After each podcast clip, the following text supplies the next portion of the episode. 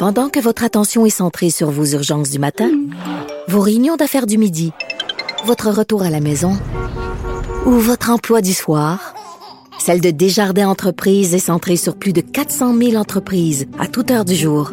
Grâce à notre connaissance des secteurs d'activité et à notre accompagnement spécialisé, nous aidons les entrepreneurs à relever chaque défi pour qu'ils puissent rester centrés sur ce qui compte, le développement de leur entreprise. Je suis en présence de Marois qui sort euh, d'une longue interpellation quand même. Euh, Marois qui est critique en matière d'éducation. Bonjour. Bonjour. Alors, euh, première question justement sur les universités, parce que vous en avez beaucoup parlé ce matin. Est-ce que les chaires de recherche qui euh, reçoivent des fonds du privé sont nécessairement en conflit d'intérêts? Parce que là, évidemment, vous avez euh, dénoncé hier l'espèce de conflit d'intérêts de José Fernandez, qui est supposément un expert en matière, qui est un expert en matière de cybersécurité, mais qui était, dont la chaire était financée par Desjardins et qui est venu en, en commission parlementaire sur Desjardins. Ben oui, je l'ai dénoncé. Le malaise était profond et palpable. Lui a oublié complètement de dénoncer son conflit d'intérêts. Et je lui ai posé la question à un million. Comment un professeur, chercheur et ingénieur oublie son propre code d'éthique, non seulement celui de la Polytechnique, mais aussi son code de déontologie à titre d'ingénieur, et qui n'a pas dénoncé son conflit d'intérêts? Il a quand même reçu 1 250 000 de Desjardins.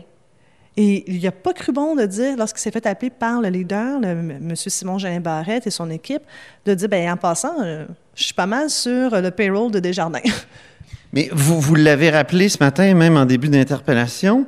Puis, d'où ma question. Est-ce qu'il faudrait que les chaires de recherche ne reçoivent que des fonds publics? Est-ce que dès qu'il y a des fonds privés, il y a conflit d'intérêts? Il n'y a pas automatiquement un conflit d'intérêts, mais la question se pose. On l'a vu dans d'autres provinces, ça crée des gros malaises d'avoir des Facebook, des Google, faire des chaires de recherche à l'intérieur des murs universitaires, alors que nous, les professeurs, chercheurs, on a un sens de responsabilité excessivement grand dans nos, dans nos recherches parce qu'on a un devoir d'information et de divulgation. Et c'est là que pour moi, c'est important que le ministre de l'Enseignement supérieur réalise que qu'est-ce qui se passe ailleurs dans le monde, particulièrement aux États-Unis, lorsqu'on voit que plusieurs lobbies privés, notamment pétroliers, qui financent largement de la recherche, mais ça met des chercheurs en situation où est-ce qu'ils peuvent plus vraiment critiquer le bailleur de fonds. Et c'est là que le problème peut être excessivement important. On l'a vu en santé, on l'a vu notamment en environnement, mais maintenant, il y a des questions d'éthique. On est en train de poser des questions sur des jardins et un des rares experts, ben, il ne peut pas vraiment nous répondre. Puis pourtant, c'est un professeur à Polytechnique qui est une université publique. Alors que des subventions publiques? Il y a aussi des fonds de recherche publique. C'est pour ça qu'aujourd'hui, j'ai parlé avec le ministre, j'ai posé la question, est-ce normal qu'au Québec, il y a des fonds de recherche du Québec, mais aussi du fédéral, puis qu'on peut aussi recevoir une grosse subvention du privé? Trouvez-vous ça normal, vous? Il n'a pas été capable de me répondre. Il n'a pas réfléchi à cette question. Et ça ici, c'est une question excessivement légitime et on doit s'y attarder. Mais il y a peut-être plein de, vos collègues universitaires qui sont froissés par ce type de, de questions-là. Que faites-vous de ce froissement? Moi, je suis pas très froissée, puis je suis professeure-chercheuse aussi. Alors, je crois qu'il est important qu'on finance correctement la recherche et de s'assurer, comme à l'Université de Sherbrooke, on dit souvent, on ne veut jamais être à la remorque de l'industrie. Très bien. Maintenant, ça va être une grosse fin de semaine pour le Parti libéral du Québec. Évidemment, vous n'êtes pas de la course. Vous avez déjà euh, décidé d'appuyer Alexandre Cusson. Alexandre Cusson, justement, ma question, c'est qu'est-ce qu'il y a dans son parcours professionnel qui vous a convaincu de l'appuyer? directeur d'école de l'âge de 23 ans. Puis je peux vous dire que quand je regarde nos travaux de temps en temps à la chambre, c'est bon d'avoir quelqu'un qui sait gérer euh, une classe, mais aussi une école. Parce que des fois, vous avez vu cette semaine, ça peut être très chaotique, euh, mais quand on est directeur d'école, on est toujours à l'écoute.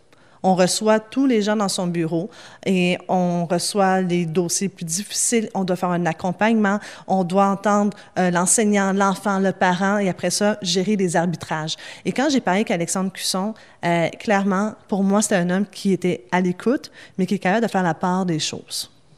Sur le projet de loi 21, sur la loi 21 maintenant, euh, est-ce qu'il devrait s'engager à la retirer? Il peut pas vraiment la retirer. Elle est déjà devant les tribunaux. Euh, je crois que sincèrement, il va pouvoir y répondre plus tard. Euh, au moins, au niveau personnel, je peux vous dire qu'on va regarder évidemment ce qui va, qu'est-ce qui va arriver avec les tribunaux par la suite. Parce que quand vous avez dit que vous étiez d'accord avec lui sur plein de choses, j'imagine que la loi 21, vous, vous en êtes une adversaire assez convaincue. Alors, euh, je peux, je peux, tout de suite, tout le monde s'est dit, ben, ben, Cusson va être contre, Cusson va, va, va promettre de la, de la retirer. Ben, je peux vous dire qu'il n'y a pas juste moi qui est contre la loi 21. Il y a plusieurs personnes qui sont contre la loi 21 et c'est pas par hasard qu'elle est déjà contestée devant les tribunaux. Euh, et je comprends que maintenant, il y a la course qui commence dès demain et que si jamais M. Cusson se lance, il va être en mesure de bien répondre à toutes vos questions. OK. Mais vous, comme, comme lieutenante euh, présumée, euh, on, peut poser, on peut se poser la question. Bien, vous comprendrez qu'on a des atomes crochus. Et c'est un maire de, de Drummondville. Et Drummondville, c'est euh, la ville qui reçoit par euh, capita euh, autant d'immigrants qu'ailleurs, et sinon plus. Alors, je crois que c'est un homme très, très ouvert sur le monde. Et là-dessus, je suis pas mal certaine qu'on se rejoint. Comment vous envisagez ce- cette fin de semaine-là? Est-ce que ça devrait, ça devrait être assez confrontationnel, si vous me permettez l'anglicisme? Oh, ça dépend pour qui. Nous, on, on est pas mal certain qu'on va avoir une grand, euh, un grand plaisir à revoir tous les militants. Et évidemment, on voit qu'il va y avoir des grands débats. La course va être enfin lancée, bien qu'il y a certains qui sont déjà partis depuis quelques mois, voire quelques années. Mais maintenant, on part pour de vrai le 23. Et je suis très contente et je suis certaine qu'il va y avoir des beaux débats et des beaux échanges. Sur quoi, par exemple? Vous qui aimez les, les sujets très concrets, les, les...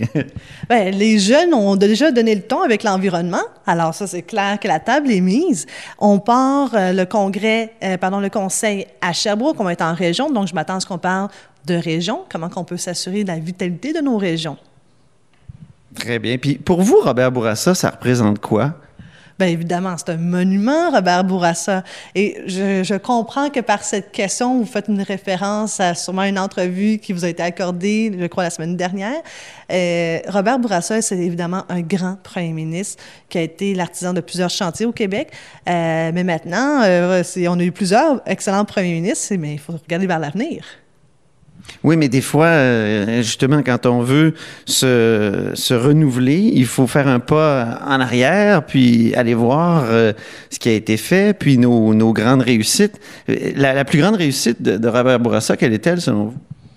Il y en a plusieurs, mais c'est clair qu'au niveau de la langue, c'est une grande réussite. Donc, d'avoir... Il a brassé quand même là-dessus. Vous vous rappelez, ça a brassé, mais garder le cap, euh, car c'était excessivement important. Bien, il a d'abord euh, utilisé la clause dérogatoire, euh, Robert Bourassa, en 1988. Après avoir épuisé tous ses recours judiciaires. Alors, il y a eu des recours là-dessus. Là. Il n'est pas arrivé avec euh, euh, immédiatement la loi, la, la clause dérogatoire. Il a d'abord fait les étapes. Et par la suite, oui, après avoir épuisé ses recours judiciaires, il a utilisé cette clause. Donc, ça peut être légitime parfois? Elle est déjà dans la loi. Donc, si elle est dans la loi, elle est par conséquent légitime. Mais il est fortement recommandé, puis là, je vais prendre mon petit euh, chapeau de professeur, d'épuiser ses recours judiciaires avant de l'utiliser, non?